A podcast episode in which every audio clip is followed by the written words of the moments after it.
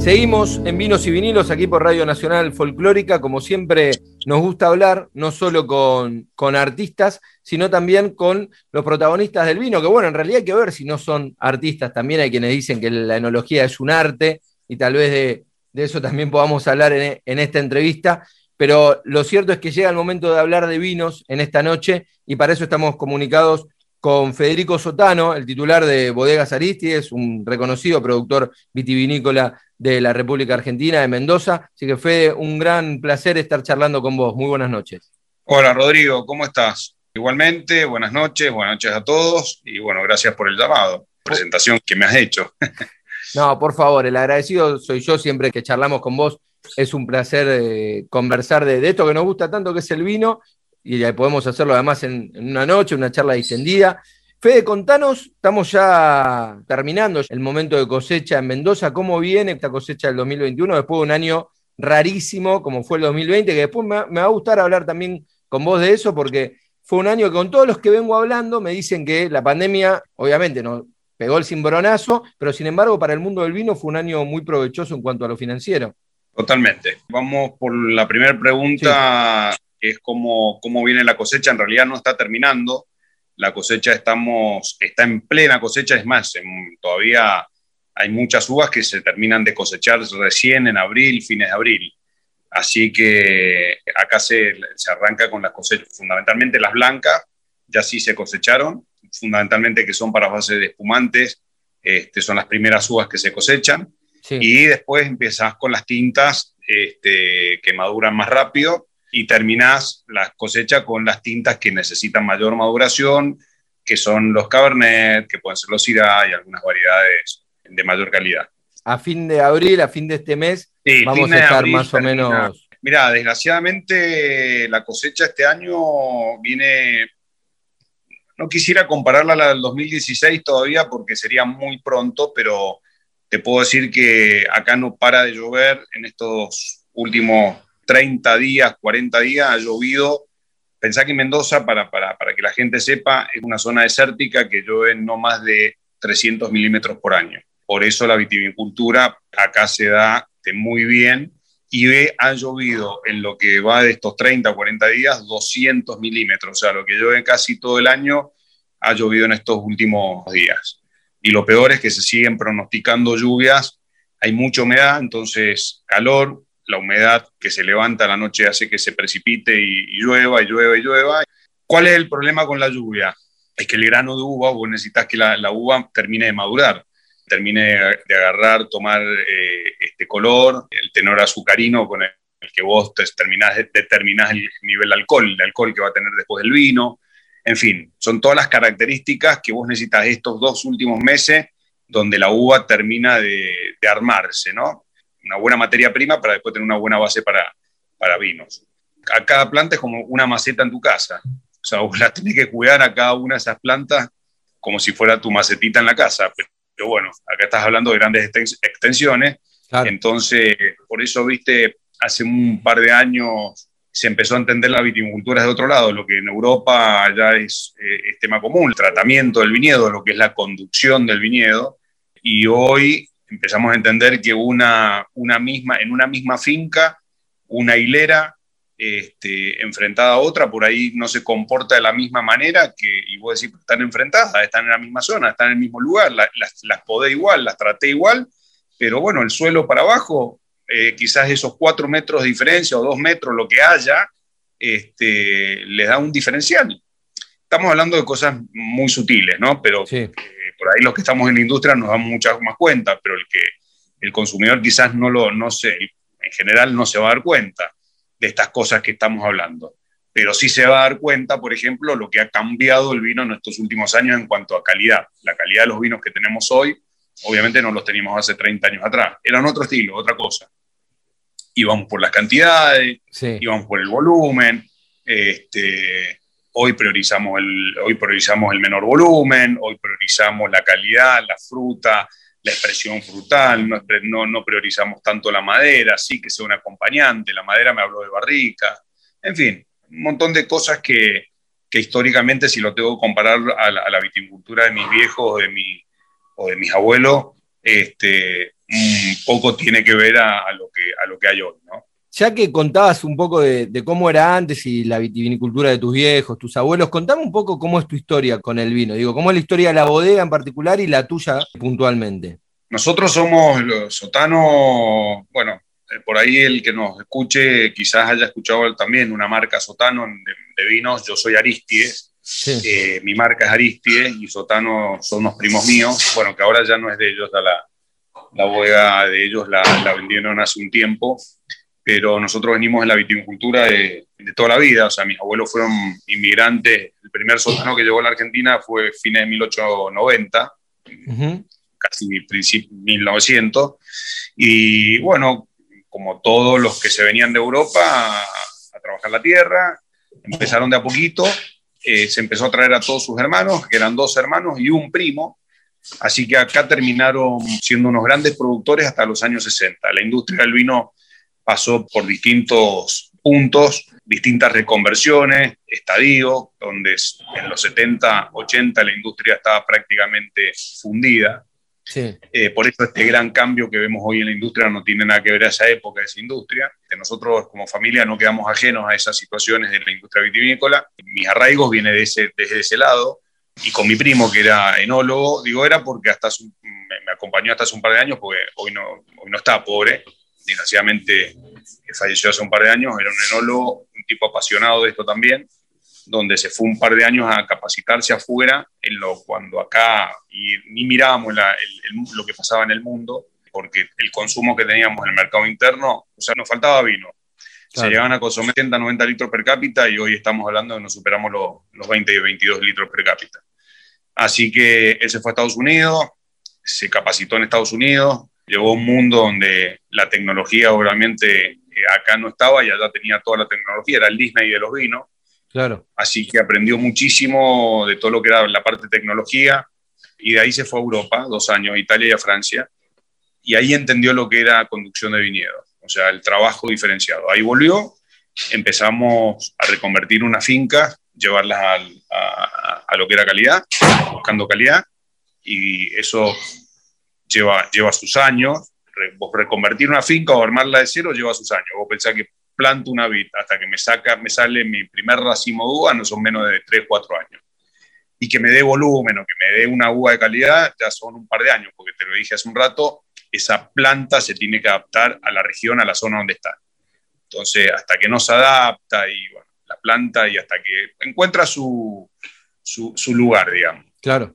Este, así que en los 90, y fines de los 90, que la industria es donde mayor reconversión hubo, porque la, por la apertura de crédito que hubo en los 90 hasta el 2000, este, realmente fue muy importante para la industria. Nosotros aprovechamos todo ese momento y reconvertimos los viñedos. Este, con Hugo empezamos a pensar un proyecto de bajo volumen con, con buena calidad. Estamos hablando de cuando nosotros arrancamos con Aristide, no había más de 2.400, 2.700 etiquetas en el mercado y hoy estamos hablando que no hay más de, hoy hay más de 35 mil etiquetas, Rodrigo, en el mercado. Así que para el, para el, consumidor es un festival de vino, para nosotros es un desafío permanente. Sí, para, yo creo igual acá, y no, no, sé si va a ser la, la definición más marketinera, pero yo creo, a, a, mí como consumidor, al margen de, bueno, de, de comunicar el vino y estar en, en contacto con, ustedes, los productores y demás, pero como consumidor ya llegó un momento que estoy absolutamente mareado. O sea, hoy lo, claro, porque hoy lo que me pasa es que hay, y, te pasa a veces cuando hablas con, qué yo, hablo con amigos que saben que a uno le gusta el vino, entonces dice, che, ¿sabes que probé tal etiqueta con nombres que no escuchaste en tu vida? Y me parece como que, bueno, que creo que estamos como un momento de empezar a depurar de vuelta, ¿viste? Como volver, no es que uno se quiera poner tradicional, pero volver a ordenar un poco el tema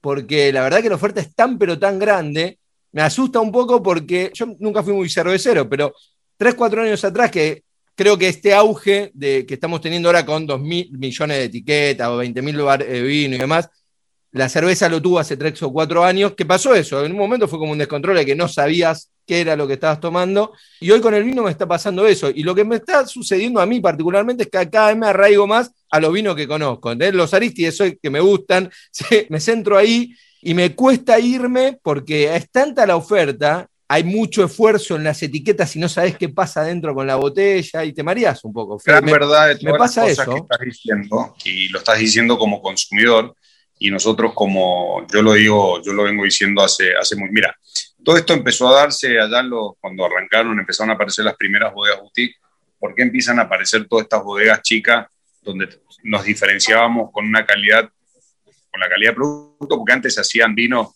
que no tienen nada que ver a los de ahora, ¿no? Estamos hablando de las grandes marcas que siguen estando, que hoy son las que siguen manejando el mercado. Este, pero ¿qué pasa con el productor? El productor siempre fue el hilo más, siempre es el hilo delgado donde, donde primero se corta, ¿no? El, el, último eslabón que, que, siempre está de rodilla. Entonces el productor empezó a ver la, la posibilidad de poder darle un valor agregado a su viñedo. Entonces empezaron a aparecer. exactamente. Pero desgraciadamente no todos son comerciales o tienen una mentalidad comercial. Vos podés ser viñatero y no tener bodega, puede ser viñatero y bodero, o puede ser un tipo que tiene una marca y se hace hacer un vino en alguna bodega. La uva, el viñatero, la uva la tiene que vender en algún lado. Las bodegas en general son compradores de vino de uva porque no todas se abastecen con sus propias producciones. Entonces, en definitiva, todo lo que hay en producción va a una bodega.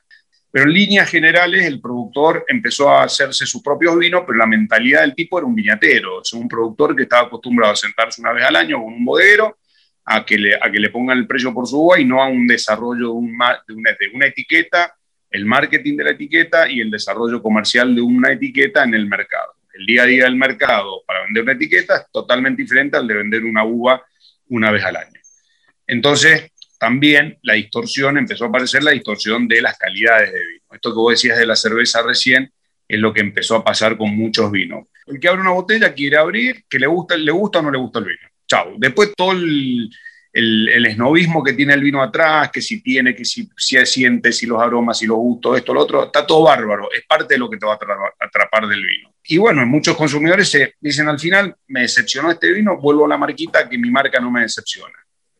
La diferencia de las cervecerías artesanales creo es que no están reguladas, a diferencia del, mundo del vino que está regulado porque tiene un instituto que se llama Instituto Nacional de Vitivinicultura. Eso es clave, Fede. ¿eh? Digo, en, el mundo de la cerveza eso es clave. Yo creo que el hecho de que hoy haya tantos bares de vino me parece que tuvo que ver con eso, que en un momento, sin menospreciar a, los emprendedores, que está buenísimo, pero cualquiera hacía una cerveza sin tener en cuenta algunas cuestiones de regulaciones y eso hizo que, nada, que vayas a una cervecería y por ahí te caiga mal o que al otro día no te despiertes bien. Tal cual, exactamente. Mirá, en los 80 se consumían 8 litros per cápita de cerveza. Sí. 8 litros, cuando en los 80 se consumían casi 60 litros, 70 litros per cápita de vino. De vino. Hoy se consumen casi, casi 50 litros per cápita de cerveza y hoy no se consumen más de 22 litros de, vino, por año. O sea, la cerveza ganó mucho, le ganó mucho al mercado del vino. Fundamentalmente estamos hablando de los vinos comunes, de Juana, vino, vino, vino selección barato, digamos. Todo ese segmento fue el más castigado, ¿no? Lo del Tetra. Ese, ese mundo estuvo, fue, el, fue el más castigado de todo. Se cambió eh, cantidad por calidad de consumo. Sí, sí, pero mm, la realidad es que se ha perdido mucha producción me imagino, este, Fundamentalmente en las primeras zonas, Luján de Cuyo, Maipú, se, perdió mucha producción porque mm, en estas zonas que están muy cerquitas de la ciudad, son zonas que han pasado, que son de primera zona de productoras de vino, de gran calidad. Pensá que el Malbec, que su, su denominación de origen la tiene en Luján de Cuyo, porque es donde mejor se expresa esa variedad, en la zona de Luján y Maipú. Eh, pero hoy esa zona ya no vale más por hectárea, vale por metro cuadrado, entonces se erradicaron muchos viñedos para, transformar para transformarse en barrios cerrados o ciudad. Claro, mercados inmobiliarios. Eh, entonces, hoy está de moda, y no es porque sea una moda, sino porque es una realidad, el Valle Duco, donde viene creciendo agigantadamente la producción de vinos allá arriba. Fede, es interesantísima la charla. Yo tengo charlas todos los viernes con distintos protagonistas del vino y está buenísimo hablar con actores diferentes, porque digo, ¿qué me está pasando en esta charla con vos? Que seguiría hablando si no fuese que, nos vamos a quedar sin programa, pero te voy a comprometer para otro, para otro programa y, además te voy a comprometer para que vengas a la radio cuando las posibilidades con el COVID nos lo permitan.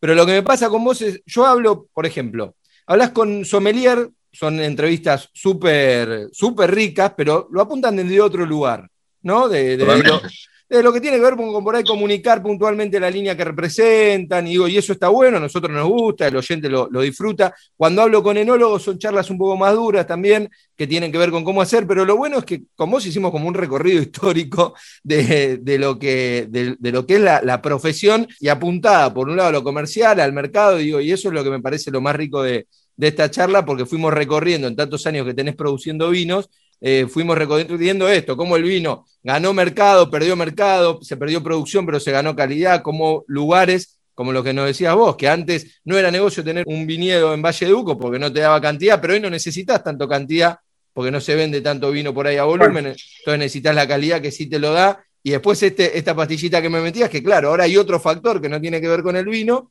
pero que tiene que ver con que hay un mercado inmobiliario que le compite a la hectárea en los lugares donde más vino se da. Y eso también te muestra lo finito que es el recurso de la tierra, ¿no?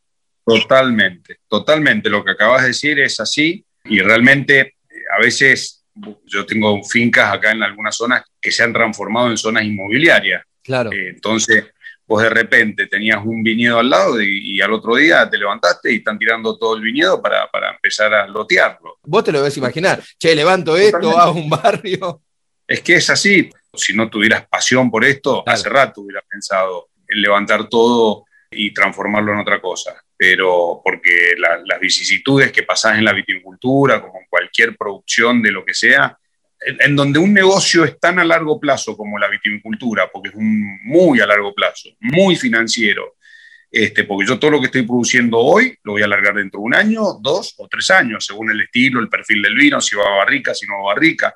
Entonces vos tenés un, capital inmovilizado muy fuerte en un país con donde te cambian las reglas de juego permanentemente. Claro. Entonces, obviamente te lo replanteas. Mira, te voy a contar una anécdota. Hace muchos años, una finca que es donde yo me crié, este, que le tengo mucho cariño, que era de la familia nuestra, fue la familia nuestra siempre. Era una finca que siempre una gran producción y durante cuatro años seguidos, cinco años, piedra helada, piedra, piedra, piedra. Cuatro años seguidos no le sacamos, bueno, hubo años que directamente no pudimos ni cosechar y otros años que no le llegamos a sacar ni el 40% de producción. O sea, son cuatro años que vos estuviste invirtiendo y poniendo plata igual para poder mantener la finca, porque vos le tenés que hacer el mismo trabajo y al otro año te encontrás con el, mismo dolor de cabeza, que te volvió a caer una piedra o te cayó una helada. Y que mira, papá, el clima viene cambiando, esta zona indudablemente va a estar, es una zona que está más afectada por el cambio climatológico que hay y esto lo vamos a, seguir sufriendo. ¿Por qué no vendemos acá y nos trasladamos a otra zona? Mi viejo me miró y me dijo, ni loco, esta finca ha sido, perteneció y es donde yo crecí y vos creciste, porque básicamente fue eso. digo, bueno, mira, papá, listo, entonces esto es corazón o bolsillo. Y que primó el corazón, no el bolsillo. Hoy esas fincas sigue estando sigue perteneciendo a nosotros. Porque privó el corazón de mi viejo y hoy, si me dicen vendela, no, no la vendo. y, es una zona que hoy se la considera zona mixta, ¿por qué? Porque tiene valor inmobiliario y valor de finca. ¿Dónde es eso, Fede? ¿De Maipú? Eso está acá en, el, en la zona de Junín, una muy linda finca, que es donde, donde crecieron los sotanos básicamente, fue en la zona de Barranca, una zona de Junín muy, muy linda, una finca muy bonita, que es donde yo me crié a mí me terminaba el colegio y me depositaban en esa finca y me iban a, buscar en marzo. Cuando era chico, todas las distancias eran largas. Hoy te das cuenta que en 35, 40 minutos es nada. Por eso le tenemos un cariño muy especial, ¿viste? A pesar de que tenemos por ahí otras fincas que, que, bueno, las miramos solamente de forma productiva. Claro, claro. Bueno, Fede, me quedo con un montón de, con muchas ganas de seguir hablando de otras cosas, pero hablamos mucho rato. Eh, no, te pido que me, que me, digas lo más concreto posible. Contanos hoy cuál es la línea de, vinos que ofrece Aristides. Recién vos me decías que tenés vinos según el perfil para consumir en un año, dos años, tres años. Contanos un poco cuál es esa línea. Acabamos de arrancar el año pasado, sacamos una línea este, que se llama Aristides Compartido, que es una línea joven, una línea para apuntando a un público porque se está incorporando mucha juventud al consumo del vino. Entonces, un vino son vinos muy fáciles de tomar, bien frutadito, fresco. Es una línea que está compuesta de un vino, un blend, un Malbec, un blanco y un espumante dulce. Después la línea histórica de Aristie, que es Estiva de Familia, que es un Cabernet, un Malbec, un Merlot, un Bonarda, una línea que tiene pequeño paso por madera, porque siempre priorizamos la tipicidad y las características de la variedad. Y después para arriba un, Malbec alta gama cosecha, bueno, hoy estamos con dos cosechas, una 2015 y una 2017, con 12 meses de madera. Después sacamos hace un, dos años ya una línea que se llama Desterrado, que es una línea de blends, que es un blend de todos a base de Malbec con distintas variedades de uvas. Esas uvas son de distintas zonas también, de altura, de, zonas de 600 metros sobre el mar hasta 1200, 1300 metros sobre el del mar. Entonces, está muy bueno. Y después una, una línea con, que esa línea tiene 12 meses de roble. Así que bueno, este, tenemos para todos los gustos, vamos a incorporar, eh, a fin de año voy a estar lanzando unas variedades. Estoy y tratando de identificar, que la gente identifique más de variedad que la marca, ¿no? Eh, voy por el lado de, remarcar mucho, van a hacer unas etiquetas con, el, con la variedad en grande, que dicen tempranillo, Pinot Noir en grande, Sauvignon Blanc en grande, Cabernet Franc en grande, cosa de que la gente no solamente tome Malbec, sino que se anime a probar otras otras variedades. Hablando de variedades, mencionabas la línea, obviamente haberte recorrido y, haber recorrido distintas ferias y demás. Tuve la suerte de probar toda la línea, que son espectaculares tus vinos, pero yo soy bastante fanático en relación calidad-precio. Me parece que el Estiva de familia Merlot es de los mejores Merlot relación calidad-precio, obviamente, después calidad habrá otros mejores, pero en esa relación calidad-precio es un vinazo y siempre cuando me dicen, che, un Merlot, lo recomiendo siempre porque me parece que en esa calidad de precio le gana a cualquiera. Bueno, ese Merlot, hace tres años participamos en un concurso en Europa que era solamente de, de Merlot y Cabernet. La persona que nos invita a participar Dice, ¿por qué no mandan los vinos? Le digo, en el nuestro, mirá, vamos a mandar Merlot, era en Francia, o sea, era meter en la cabeza del león. Sí, claro. Y me dice, Pede, mirá, yo no le tengo miedo. Bueno, si no le tenés miedo vos, que sos el enólogo, el que los hace, vamos para adelante. Nos presentamos en el concurso y salió el segundo mejor Merlot del mundo y el mejor Merlot de la Argentina. Mirá vos. Tengo un gran dolor este año que no sé cómo lo voy a hacer porque la finca esa, particularmente donde sacamos el Merlot y ese Cabernet, celó el 80% la uva, cuando cayó la estelada grande que te dije en noviembre. Son los problemas que tiene esta industria cuando vivís del clima. Este, nunca nos había pasado, o sea, en los 20 años este, nunca nos había pasado de perder esa cantidad de producción en dos variedades que para nosotros son, nos identifican mucho. Así que bueno, nada, veremos a ver cómo, cómo podemos lograr, porque las tipicidades y las características que tenemos en, ese en esos dos vinos en particular nos los da esa zona por la tipicidad del suelo y, cómo está rodeada esa zona para, lograr esa. Y después un, un trabajo en la, en la bodega de, del tipo de fermentación que le hacemos para, para lograr esas características que lo hacen muy particulares. Fede, te agradezco mucho la charla, como siempre, como todas las veces que, que, hablamos. La verdad es un placer charlar con vos. Y bueno, lo mejor para este fin de cosecha que, que les está quedando en este 2021. Muchísimas gracias, Rodrigo. Te agradezco muchísimo. Bueno, y como digo siempre, a bajar a tierra esto, a tomar vino, si tienen una copa, una copa, si tienen un vaso, un vaso, pero el vino tómenlo como les guste y disfrútenlo, que es bebida nacional y saludable. Fuerte abrazo, Fede. Chao, Rodri. Gracias a vos. ¿eh? Así pasaba Fede Sotano de Bodegas Aristides, aquí en Vinos y Vinilos por Nacional Folclórica.